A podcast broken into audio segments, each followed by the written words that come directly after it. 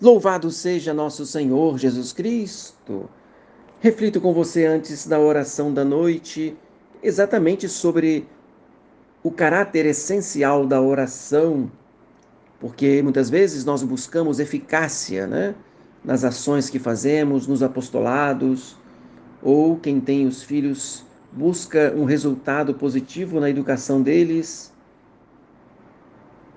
E nós vamos encontrar essa eficácia no clima do cenáculo, que é justamente um clima de oração, onde ficaram reunidos os apóstolos com Maria até a vinda do Espírito Santo.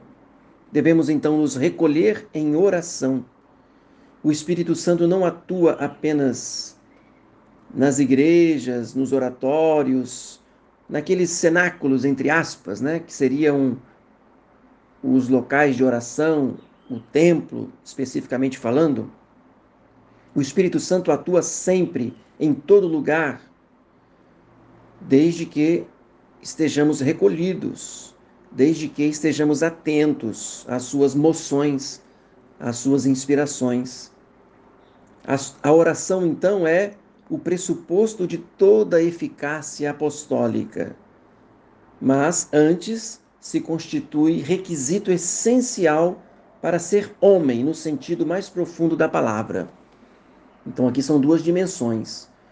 No plano teológico, a gente entende que a oração ela é a condição para que a ação apostólica tenha eficácia. Mas no sentido humano, sem a oração o homem não se planifica, não tem sentido a sua vida. Qual a razão disso?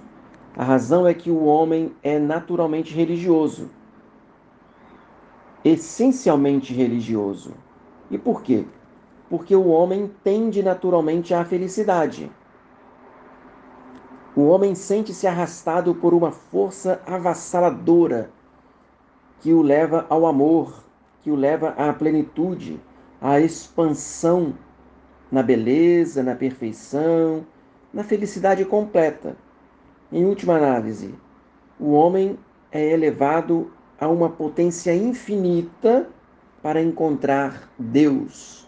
E ele só encontra a beleza, a perfeição, a felicidade completa em Deus. Necessitamos de Deus, como necessitamos do ar, do alimento, da água.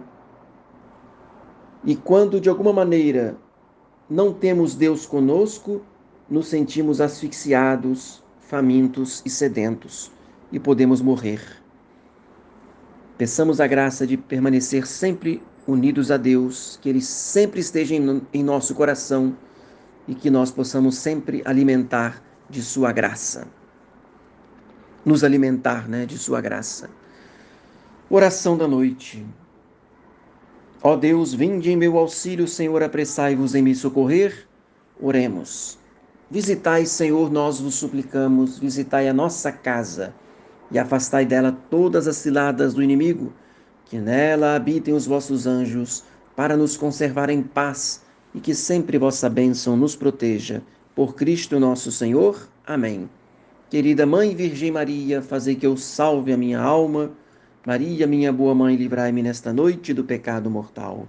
Desça sobre você, sobre toda a sua família, a bênção de Deus Todo-Poderoso, o Pai e o Filho e o Espírito Santo. Amém. Tenha uma santa noite. Salve Maria.